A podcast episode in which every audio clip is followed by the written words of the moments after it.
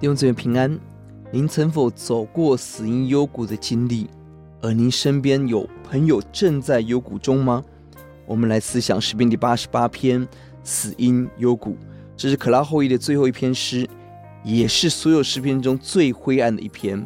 十八节经文中只有四节呼喊，其他全部在陈述自己即将死亡的哀叹。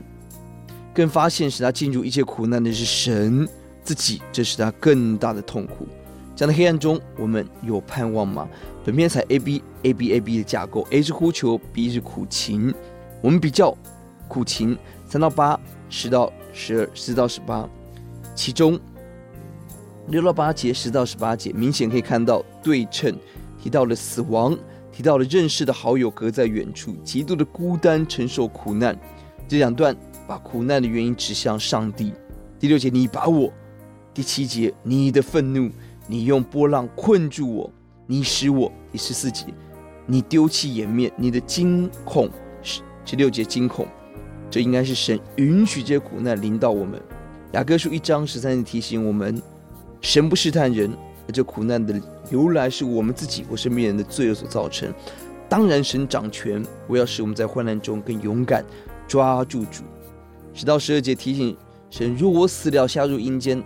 在那里就不能够参加诗班，不能敬拜，不能诉说神的慈爱、信实、奇事、公义。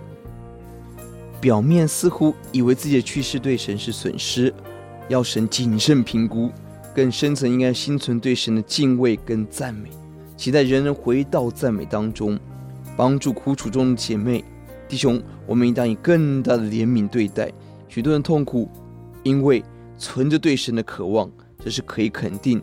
跟鼓励的，即便在这苦楚中，诗人没有放弃祷告。一到二节，第九节、第十三节，这本身就是信心。苦难越大，越把诗人带到祷告中。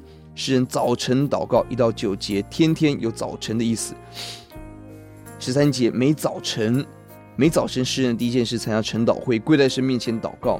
第一节宣告神是拯救我们的神。要写在第一节。耶华拯救我的神呐、我昼夜在你面前呼吁。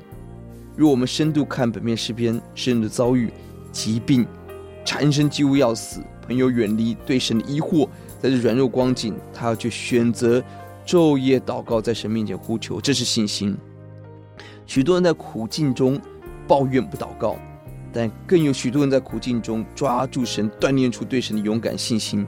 这是福气，我们祷告，主要愿你帮助我们在各样死因幽谷的时候，仍然坚持回到你面前，你必然不叫我们失望。